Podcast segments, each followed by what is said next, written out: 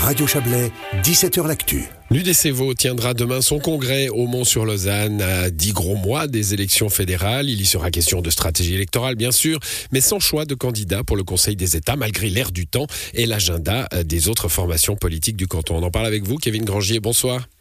Bonsoir. Vous êtes le président de l'UDC Vaud, de la stratégie, on va en parler, euh, mais, mais pas encore de candidat. Il faudra attendre l'année prochaine. Vous, vous passerez la trêve des confiseurs et puis ensuite euh, on, en parlera écoutez, on aura beaucoup de, de, on va ouvrir les candidatures demain soir lors du congrès de notre parti cantonal, tant pour le Conseil national que pour le Conseil euh, des États. Et puis on parle de candidature, bah, pour le Conseil national, on va chercher à, à, mettre sur pied trois listes aux élections euh, nationales. C'est une grande nouveauté pour notre parti cantonal. Ça veut dire 57 candidates et candidats euh, pour le Conseil national l'année prochaine. Voilà, 3 fois 19, hein, c'est considérable à, à trouver, hein, évidemment. Alors il y a l'UDC, on, va, on va aller tout de suite vers, vers cette stratégie-là. On reparlera peut-être un peu des États ensuite. L'UDC, liste principale bien sûr, la liste jeune, c'est plus classique. Et puis vous lancez une liste UDC Liberté et Mobilité. Qu'est-ce que ça va être?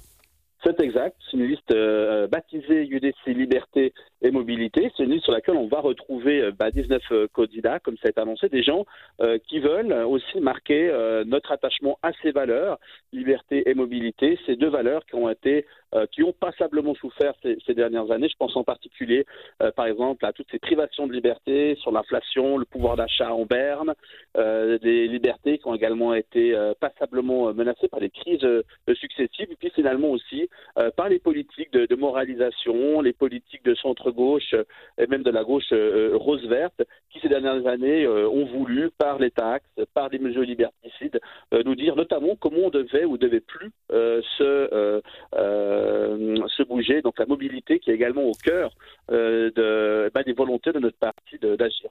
Voilà pourquoi cette liste s'appelle Liberté Mobilité. Ouais, ça ne devrait pas s'appeler Liberté et Bagnole plutôt, parce que c'est un petit peu cette mobilité-là que vous semblez défendre dans ce que vous me dites à l'instant. là. Mobilité-là, c'est vrai, il n'y a pas de tabou à voir. C'est d'ailleurs la mobilité de la très très grande majorité des gens dans le canton de Vaud, euh, partout en Suisse romande, partout en Suisse. En fait, c'est, la lutte et la guerre de ces mobilités, cette guerre que nous impose euh, la gauche rose-verte, partout en Suisse, dans le canton de Vaud d'ailleurs, comme ailleurs. Et donc, il faut laisser aux gens la liberté de choix, de pouvoir choisir et la voiture et autre chose.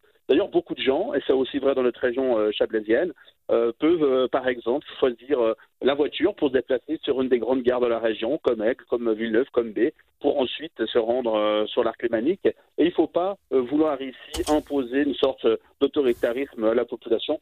Ces valeurs-là, on pensait qu'elles étaient inattaquables. Malheureusement, depuis que la, gauche a gagné en 2019 les élections fédérales, on a vu que, euh, eh ben non, elle était capable, cette gauche-là, de repousser encore plus loin à chaque fois le, bouchon. Et c'est pour ça qu'on a trouvé toutes ces personnes qui veulent se mobiliser, qui veulent s'engager sur les trois listes qu'on va présenter. Bon, on rappelle que cette gauche-là, comme vous l'appelez, n'est toujours pas majoritaire dans ce pays, hein, euh, ni, ni, dans les cantons, enfin la plupart en tout cas.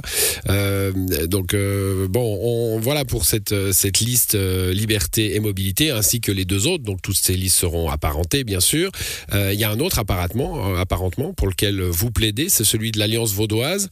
et là, vous plaidez pour un apparentement clair entre les, les, trois formations qui ont, qui, ont, qui ont connu le destin heureux de, de l'élection cantonale de cette année ben oui, parce que cette gauche-là, effectivement, euh, nous, l'a battue dans le canton de Vaud euh, aux élections cantonales du, du euh, printemps dernier. On s'est unis euh, à droite, centre-droite, avec effectivement trois partis, donc l'UDC, le PLR, le centre. Ça a permis enfin de bouger les lignes. Et c'est dans cette dynamique-là qu'on veut inscrire, qu'on veut inscrire cette, si vous voulez bien, cette, cette détermination qui est la nôtre à mener campagne aux élections fédérales et de le faire avec avec nos alliés dans le cadre de l'Alliance vaudoise. Avec, vous le dites, pour le Conseil des États, une alliance dès le premier tour. Hein.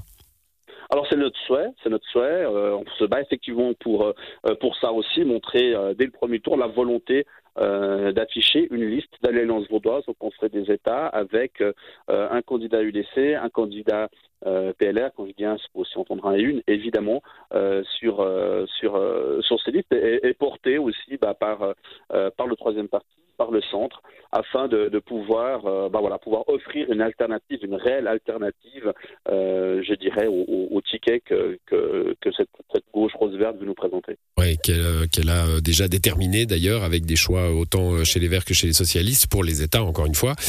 dernière question, je reviens un petit peu sur cet agenda. Hein. Tous les partis, tous les grands partis, en tout cas, ont, présenté déjà leurs candidats pour les États. Vous attendez, vous attendez, j'imagine, que l'allié PLR décide. Hein. ça sera le 8 décembre prochain. Le choix entre Jacqueline de Quattro et Pascal Broulis, qui sont les deux candidats, peut avoir une influence sur votre choix à vous?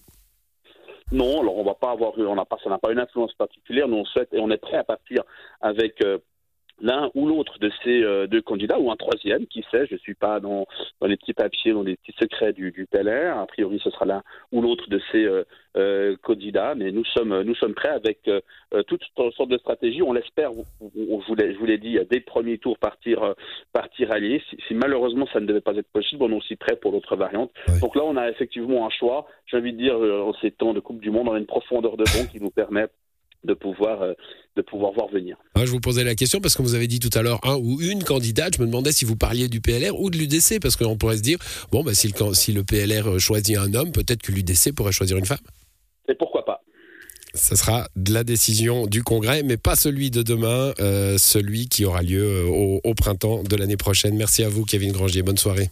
Merci de. Bonne soirée. Au revoir.